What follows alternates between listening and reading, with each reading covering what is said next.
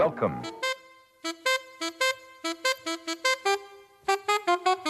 It don't mean a thing if it ain't got that swing. L'épopée des musiques noires. Joe Farmer, Nathalie Laporte. Fellas, I'm ready to get up and do my thing. jigida kani jigi misɛnya o man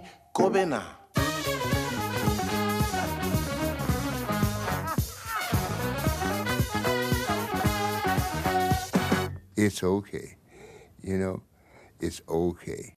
Thank you for loving him. Take one.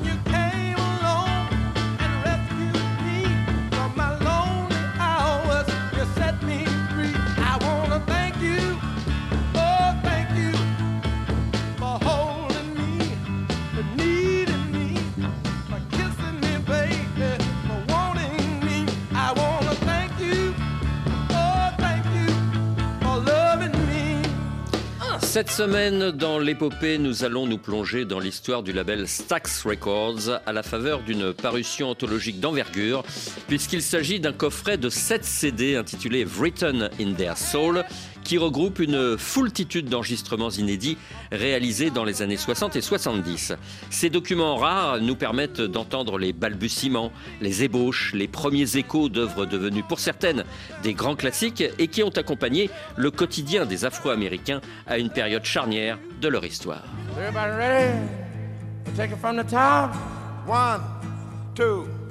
One, two, three, four.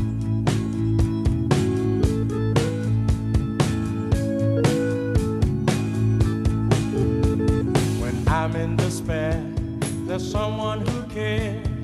Do, do, do, do, do. The middle of the road, you carry my load.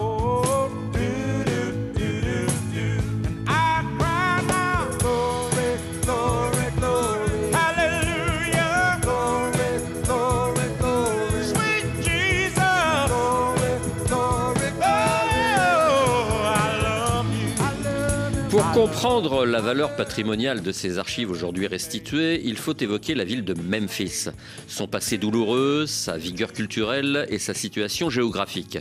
Située dans le Tennessee au sud des États-Unis, Memphis a toujours été un carrefour où le blues et la country se croisaient, où le sacré et le profane se rencontraient, où les blancs et les noirs parfois se parlaient, où Martin Luther King a été assassiné, où il délivra son dernier discours, où Elvis Presley fit ses premières armes, où Otis Redding se révéla.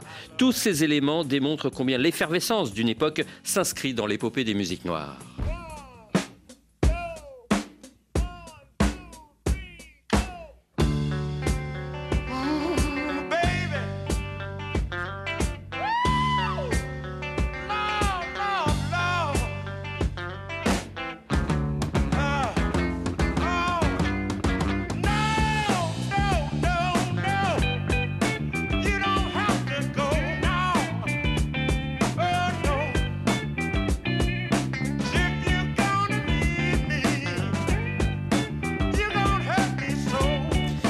Narrer euh, l'aventure unique de Stax Records, autant s'adresser à un interlocuteur concerné dont le rôle légitime les commentaires. Tim Simpson est le directeur de la communication du musée Stax à Memphis, qui depuis 20 ans préserve et protège l'héritage de ce label historique, beaucoup plus éclectique qu'il n'y paraît. Yes, absolutely. Stax Records is first and foremost a soul music label. Stax Records est certes un label de soul music, mais c'est aussi une compagnie discographique qui enregistrait des artistes de blues, de rock, de pop, de country, de gospel. Cette maison de disques avait la particularité de faire appel à des musiciens blancs et noirs, même si dans les dernières années, la proportion de musiciens noirs était plus importante en raison de l'engagement de certains artistes pour le mouvement Black Power. C'est donc devenu une institution presque sociale au détriment de l'aspect purement discographique. And cultural institution as it was just a record label.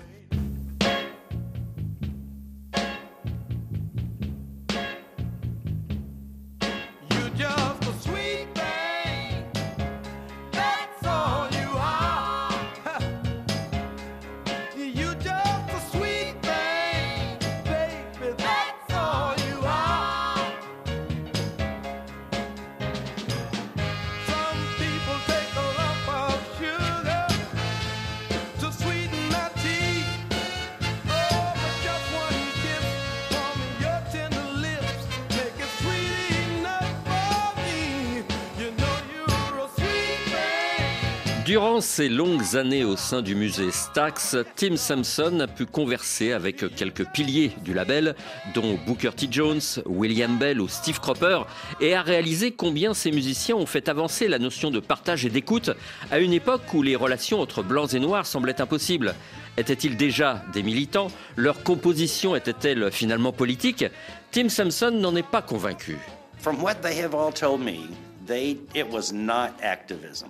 Si je m'en tiens à ce qu'ils m'ont dit, il ne s'agissait pas de militantisme. Ils ne cherchaient pas à prouver quoi que ce soit en se côtoyant les uns les autres. Ils étaient juste des musiciens dont le métier était d'enregistrer des disques. En studio, la couleur de la peau de chacun des artistes n'avait aucune importance. Même au tout début de l'aventure Stax, l'engagement citoyen n'était pas une priorité, car ils n'avaient même pas conscience d'être des pionniers dans ce combat social historique. Ils ne réalisaient même pas que Stax était un endroit unique où blancs et noirs partageaient les mêmes passions.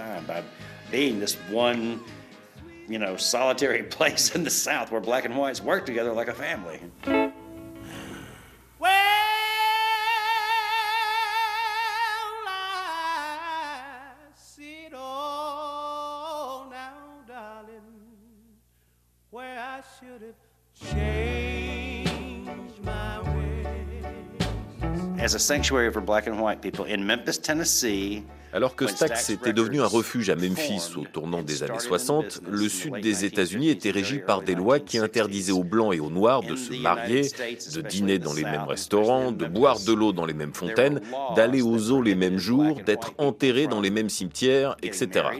La vie de tous ces gens était séparée par les lois dites Jim Crow. Lorsqu'il y avait un accident de voiture, les ambulances prenaient en charge les victimes en fonction de la couleur de leur peau. Chez Stack Records, on ne parlait que de musique. La majeure partie des musiciens qui répétaient ou enregistraient dans les studios étaient des jeunes gens blancs et noirs qui ne voulaient pas entendre parler de cette ségrégation. En revanche, dès qu'ils quittaient les lieux, la réalité sociale leur sautait aux yeux, car ils ne pouvaient pas continuer à converser ensemble dans la rue sans se faire immédiatement interpeller ou menacer par un policier zélé. De plus, chaque fois qu'un musicien blanc rentrait dans son quartier, on lui reprochait de côtoyer des noirs chez Stax, idem pour les noirs de retour dans leur communauté. Ce n'est qu'à l'intérieur des murs de Stax Records qu'ils avaient la paix et pouvaient se concentrer sur les disques qu'ils enregistraient. Ils ne pensaient qu'à faire paraître de bons albums, un point c'est tout. Studio, they didn't care. It was all about making hit records and good records and dance music and all kinds of music. And that's really all they cared about from what they have told me. I do believe that this is it. Walk on back.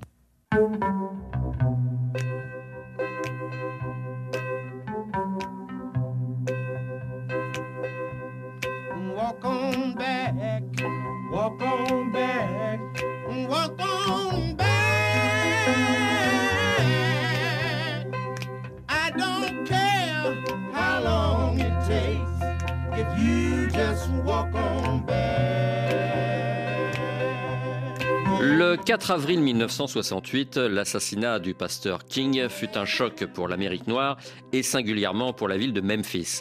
Chez Stax, où l'entente cordiale entre blancs et noirs était réelle, l'annonce du décès de Martin Luther King fut très mal vécue. Tim Sampson. I think that the s- musicians and the singers writers Stax. Je sais que les chanteurs et musiciens du label Stax ont été profondément affectés par la mort de Martin Luther King. Mais je ne saurais vous dire s'ils se sont rendus en studio pour enregistrer une œuvre guidée par leur colère. Je suis convaincu, cependant, qu'ils ont dû écrire des compositions reflétant leur espoir d'aller de l'avant et d'apaiser la douleur. Ils ont dû réfléchir à la manière d'être de bons citoyens. Une chanson comme Respect Yourself, enregistrée par les Staple Singers, est clairement une œuvre destinée à la communauté africaine-américaine, dans le but de lui redonner la force de se relever et de croire en elle. Il y eut d'autres chansons beaucoup plus militantes, comme When Will You Get Paid, Long Walk to DC, Why Are You Treating Us So Bad? Et même si ces compositions furent écrites avant l'assassinat de Martin Luther King, elles faisaient partie d'un répertoire auquel la communauté noire s'identifiait. Si vous regardez de plus près le catalogue des disques Stax, vous trouverez nécessairement des œuvres politiques, mais à l'époque, les musiciens sentaient l'obligation morale de conserver l'esprit unitaire de Stax, tant au niveau de la musique que des paroles. En d'autres mots, ils cherchaient à reprendre le flambeau, comme le disait Al Bell, le patron de Stax.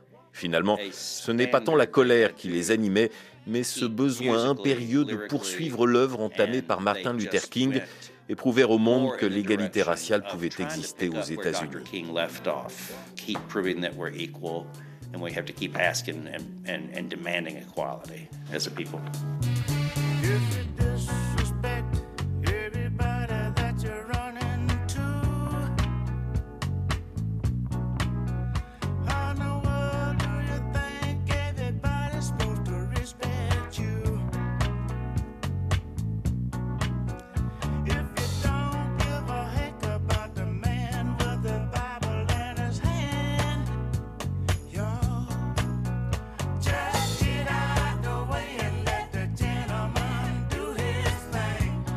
De nombreux artistes ont accompagné le mouvement des droits civiques et la disparition de Martin Luther King en avril 1968 a renforcé l'esprit frondeur de certains musiciens et interprètes. Les Staple Singers, Sam Dave, Isaac Hayes ont multiplié les messages d'unité et de résilience. David Porter était un jeune compositeur du label Stax à l'époque. Il reconnaît aujourd'hui avoir écrit des chansons qui appelaient au sursaut citoyen. Life experience will teach you a lot of things, and what life experience has taught la vie vous apprend beaucoup de choses. Ce que Isaac Hayes et moi avons appris est la chose suivante.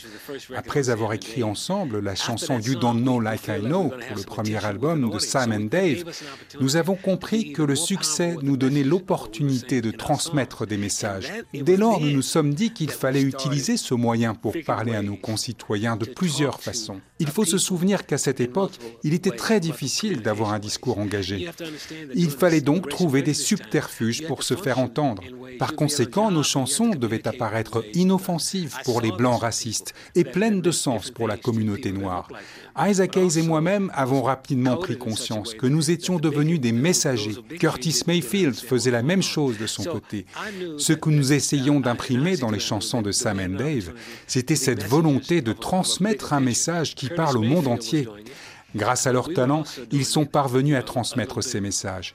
Sam and Dave étaient des artistes passionnés qui ont réussi à préserver l'esprit, l'intention des auteurs par leur brillante interprétation, mais tout provenait du travail créatif que nous avions effectué au préalable. But it came out of the spirit of the creation of the work.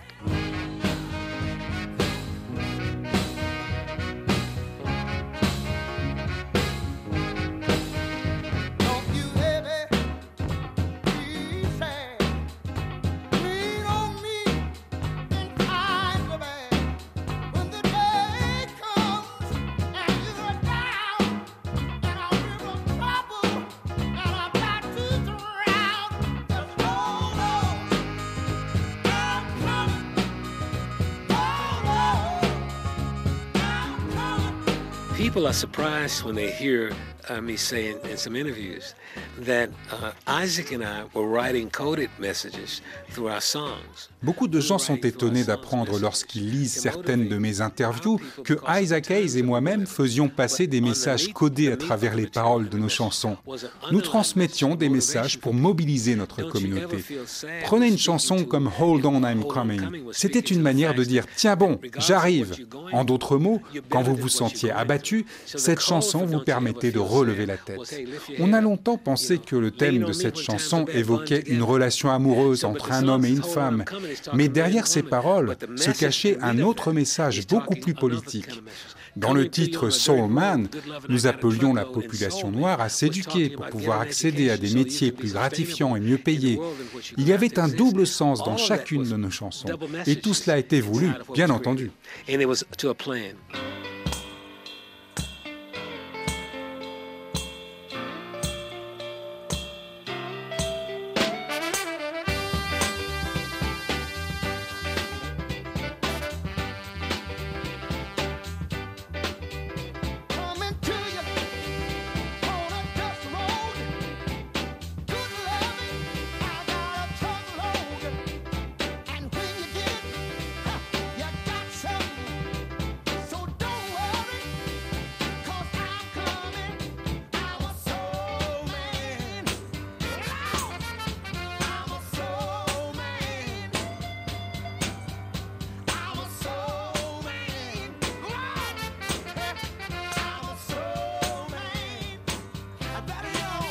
À l'approche des années 70, le label Stax doit impérativement évoluer pour ne pas disparaître. La fin du mouvement des droits civiques, la désillusion des premiers militants, la réalité économique de l'industrie du disque poussent les artisans de Stax Records à mettre les bouchées doubles. David Porter.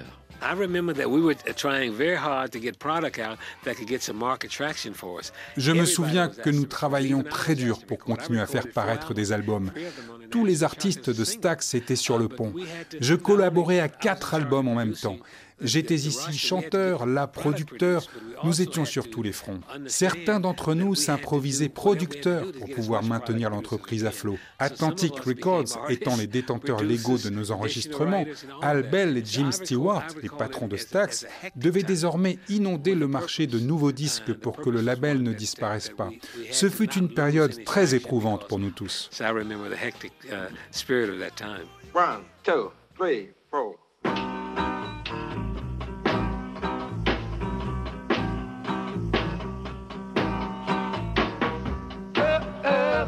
Some ain't right. Smell a rat burning somewhere. Right down in the ghetto town. Old Lady Jones' house burning down. Les archives de Stax Records, réunies dans le coffret Written in Their Soul, sont une bonne manière de déceler l'énergie créative de dizaines d'auteurs-compositeurs qui, au fil des années, écrivaient une part de leur histoire, mais aussi celle de l'Amérique noire, confrontée aux assauts du conservatisme enraciné jusque dans ses institutions.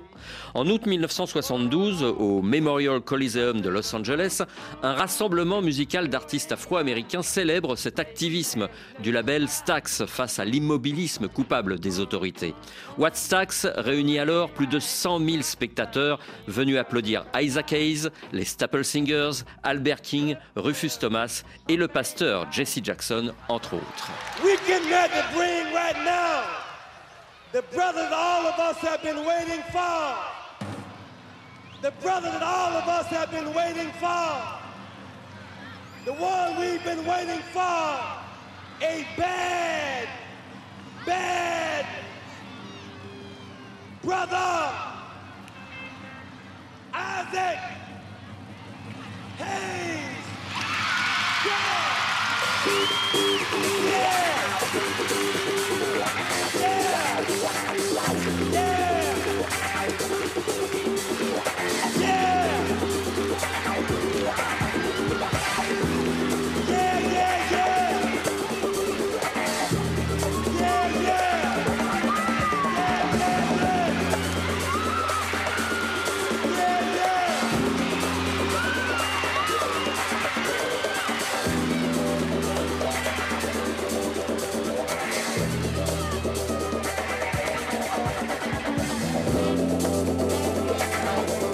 Ce moment unique dans l'histoire musicale afro-américaine fut appelé le Woodstock noir. Il est vrai que les appels à la paix et à l'unité épousaient les aspirations de tous ces artistes bien déterminés à faire entendre leur voix. Le célèbre documentariste et auteur américain Robert Gordon, qui signe d'ailleurs quelques pages du livret dans le coffret Stax, a un avis bien tranché sur cet événement What Stax du 20 août 1972. I can't agree that that was militant. Je ne dirais pas que cet événement était militant. Certes, il s'agissait d'une réunion d'activistes à grande échelle. C'est en fait le vice-président de Stax, Al Bell, qui, en tant qu'afro-américain, voulait dénoncer les dérives de la société. Il voulait prouver qu'il pouvait remplir un stade de Los Angeles rien qu'avec des artistes noirs. Il voulait prouver qu'un public noir pouvait se conduire dignement sans que la police n'intervienne. Et c'est exactement ce qui s'est passé. Et c'est aussi devenu l'un des albums live légendaires de Stax et un film historique. Il a gagné sur toute la ligne en organisant ce concert. En réunissant tous ces artistes, Albel a renforcé l'unité des Noirs d'Amérique. Jesse Jackson a d'ailleurs prononcé son fameux discours I'm a Man ce jour-là. Stax n'a pas manqué cette opportunité de réaffirmer la force du peuple noir. Et pourtant, je n'y vois pas du militantisme, car aux États-Unis, le terme militant renvoie au mot militaire. Il n'y avait pas de violence armée durant ce festival. Je préfère le mot activiste pour décrire l'intention des organisateurs.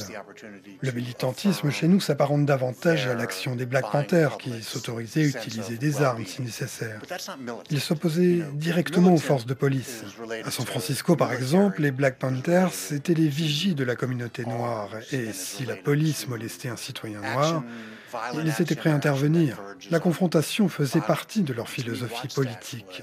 C'était très différent de l'humeur de Wattstax.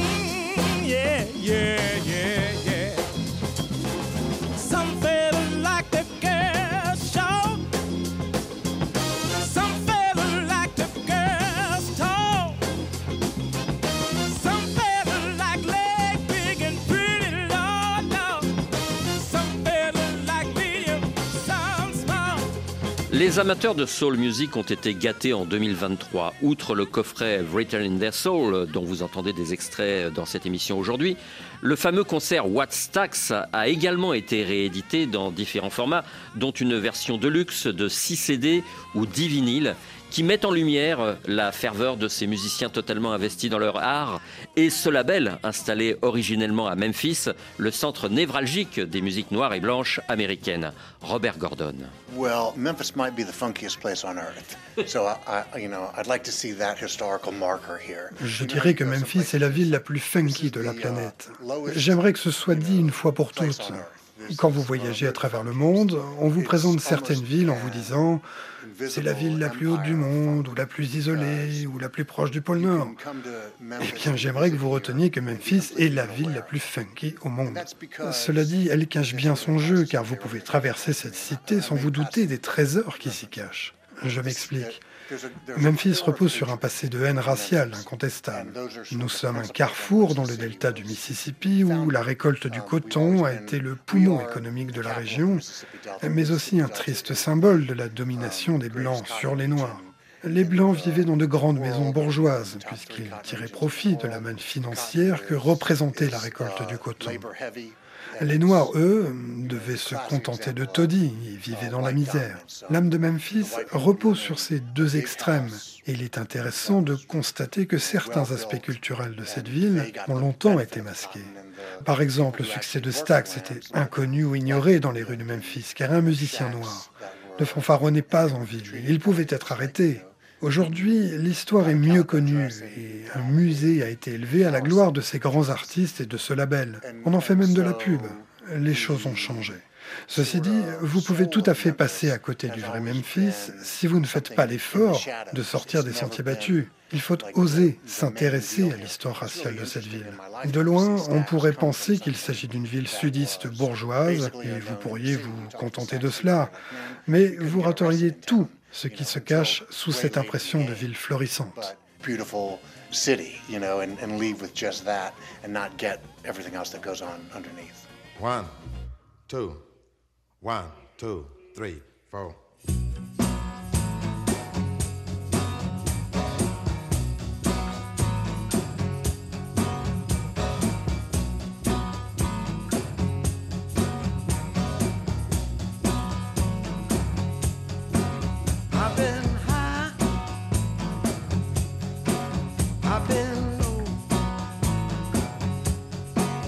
I've been put way down.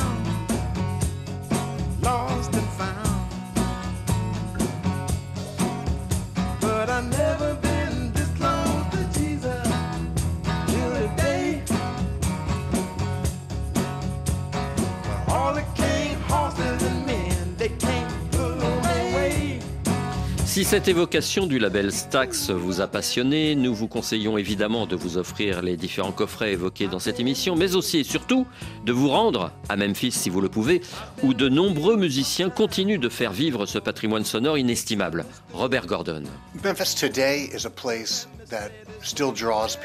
Memphis aujourd'hui est toujours une ville qui attire les amateurs de musique et d'histoire. Il y a une spécificité à Memphis Par exemple, alors que des dizaines de studios ferment aux États-Unis, puisqu'il est désormais possible d'enregistrer un disque dans son salon avec un ordinateur, la ville de Memphis résiste vaillamment. Il subsiste d'excellents studios ici car les musiciens continuent à venir en pèlerinage à Memphis. Ils se disent sûrement, si Sam Phillips a réussi à écrire un chapitre de l'histoire du rock'n'roll à Memphis dans les années 50, si Stax a réussi à faire connaître la soul music à Memphis dans les années 60, c'est qu'il y a quelque chose de particulier dans cette ville. Peut-être devrais-je me rendre moi aussi à Memphis pour enregistrer mon disque. Si les artistes d'aujourd'hui pensent ainsi, pourquoi les contredire? Et puis en venant ici, ils auront l'occasion de travailler avec de vrais professionnels et trouver une sonorité qui sera forcément différente de celle qu'ils auraient obtenue dans leur salon. Memphis reste donc la Mecque des vrais musiciens car vous obtiendrez toujours ici ce petit plus que vous n'aurez pas à la maison. fully professional people and free to be someone different from who they might be at home. Everybody